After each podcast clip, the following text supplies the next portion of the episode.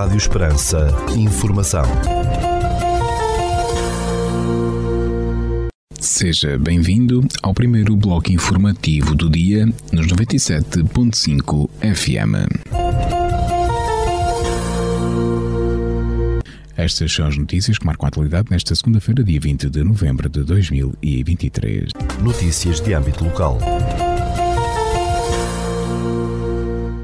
No dia 24 de novembro, a DECO, Associação de Defesa do Consumidor, realiza mais uma sessão de atendimento ao consumidor em Portelo. Realiza-se entre as 9 horas da manhã e as 13 horas de 24 de novembro e os interessados devem inscrever-se pelo número 214-369-054 ou então para o e-mail loja.municip.portel.pt. Trata-se de um apoio e atendimento presencial mensal no Conselho de Portel, desta feita, agendado para o dia 24 de novembro. Na tarde de 17 de novembro, decorrerá a apresentação que deu início ao novo ano letivo da Universidade Sénior de Portel. O Auditório Municipal recebeu muitos dos alunos e alunas que irão participar e aprender nas novas atividades da Universidade Sénior. Uma apresentação contou com a presença do Presidente do município de Portel, José Manuel Grilo, e com o corpo docente do município preparado para os novos desafios e atividades que agora têm início. Relembrar que o quadro de disciplinas para este ano inclui meditação e pensamento positivo, pintura e práticas artísticas, dança, música com tradição, costura criativa, história local, dançoterapia, teatro, cor, tuna, oferecendo ainda outras atividades esportivas que prometem zelar pela saúde e pelo bem-estar de todos aqueles que nelas participam. Notícias da região.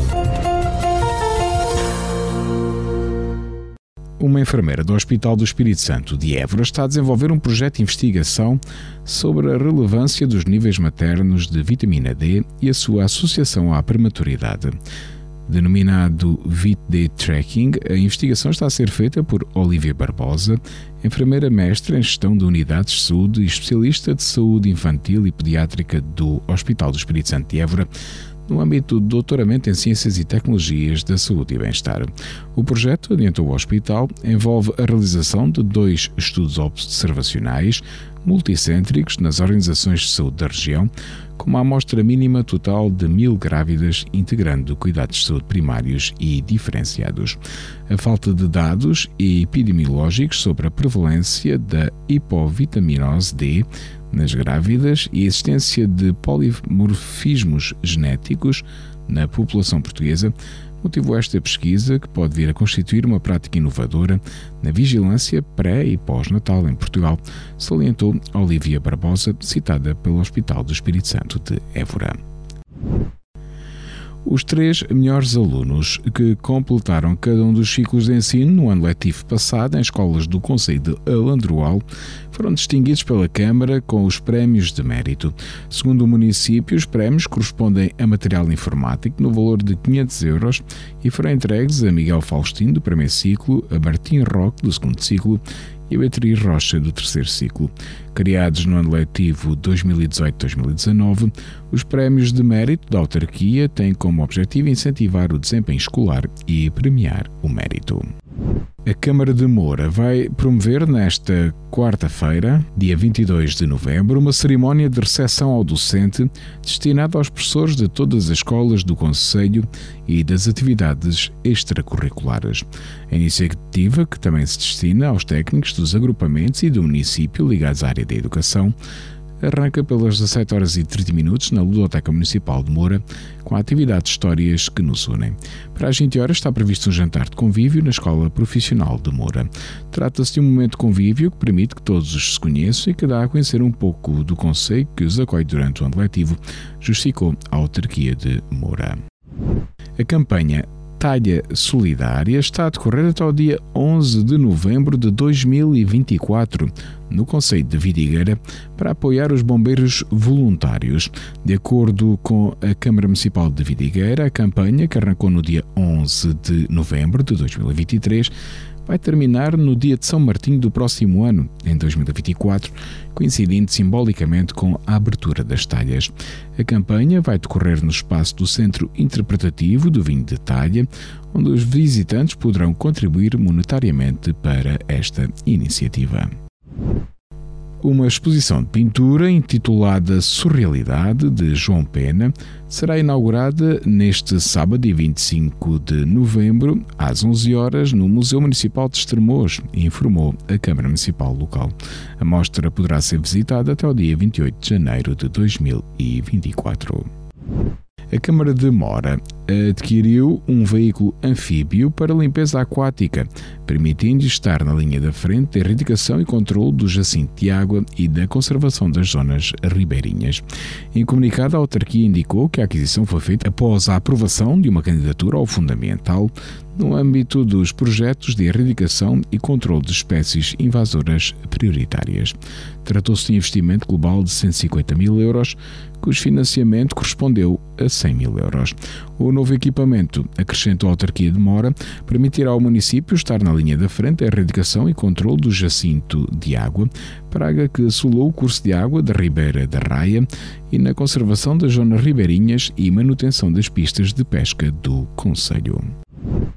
A empresa pública Infraestruturas de Portugal realiza trabalhos de pavimentação desde este dia 20 de novembro num troço de 6 km da Estrada Nacional 256-1, no Conselho de Mourão. Segundo a IP Intervenção, que se prolonga até 1 de dezembro, tem como objetivo melhorar o desempenho funcional e prolongar o tempo de vida útil do pavimento. Para a realização dos trabalhos previstos, será necessário implementar circulação de trânsito alternada com o apoio do sistema semafórico, acrescentou a Infraestruturas de Portugal. O livro Mantas Alentejanas Perpetuar o Saber Fazer, da investigadora Alexandra Marques, da empresária têxtil Misette Nielsen e da investigadora e artista têxtil Guida Fonseca, foi apresentado no dia 18 de novembro em Reguengos de Monsaraz. Após a apresentação do livro, as autoras comentaram a obra e houve a demonstração da arte secular da tecelagem em dois tiares. Três coros vão participar no segundo encontro de coros transfronteiriço Tomás Alcaide, que decorre no dia 25 de novembro, a partir das 16 horas, no Teatro Bernardim Ribeiro, em Estremoz. A iniciativa conta com a participação do Orfeão de Estremoz, Tomás Alcaide, do Coro de Câmara, Via de la Plata, de Almendralejo, de Espanha, e do coral fresnense de Freganal de la Sierra de Espanha. Segundo o município de Estremoz, a entrada é gratuita, sendo necessário efetuar o levantamento do bilhete no Teatro Bernardino Ribeiro ou no Posto de Turismo de Estremoz. A iniciativa é organizada pelo Orfeão de Estremoz em parceria com o município local. A Igreja de São Francisco, em Porto Alegre, vai acolher a segunda edição da iniciativa Vinhos de Altitude Serra de São Mamede, Portugal, nos dias 1 e 2 de dezembro. O evento, que pretende divulgar os vinhos da região e os produtos tradicionais, assumindo o enoturismo como produto estratégico na promoção da região, inclui show cookings, degustações, música e sessões sobre vinhos e vinhas de terroir de altitude. Ficamos agora com a atualização da informação a partir da sala de situação do Comando Territorial de Évora da Guarda Nacional Republicana. Bom dia, senhores ouvintes. Fala-vos o Sargento-Chefe Manuel Seabra da Sala de Situação do Comando Territorial de Évora da Guarda Nacional Republicana para vos informar acerca da atividade operacional desenvolvida no período de 17 a 19 de novembro de 2023. Na área de responsabilidade deste comando ocorreram 10 acidentes de viação, sendo 5 despistes, três colisões e dois atropelamentos, dos quais resultaram três feridos leves e danos materiais. Registámos ainda um acidente de trabalho na localidade de Montemoro Novo, do qual resultou um ferido leve. No âmbito da criminalidade, foram registadas 29 ocorrências, sendo 11 crimes contra o património, 8 crimes contra as pessoas, 7 crimes contra a vida em sociedade e 3 crimes previstos em legislação avulsa.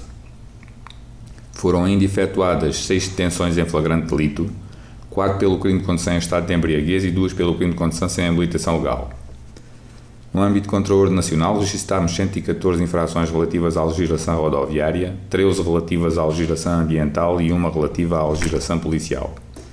Mantemos as operações Resina 2023, Floresta Segura 2023, Campo Seguro 2023, Escola Segura 2023-2024, Artemis 2023-2024, e Operação Red Bull a decorrer. Por hoje é tudo. A sala de situação do Comando Territorial de Évora e estante efetivo desta unidade deseja a todos os nossos ouvintes o resto de um bom dia e uma excelente semana. Segundo o Instituto Português do Mar e da Atmosfera, para esta segunda-feira, no Conceito de Portel, temos céu parcialmente nublado, com 21 graus de temperatura máxima, 10 de mínima e o vento sopra fraco de noroeste. Já para a capital de distrito, na cidade de Évora, para esta segunda-feira, dia 20 de novembro, temos céu pouco nublado, com 21 graus de temperatura máxima, 10 de mínima e o vento sopra moderado de noroeste.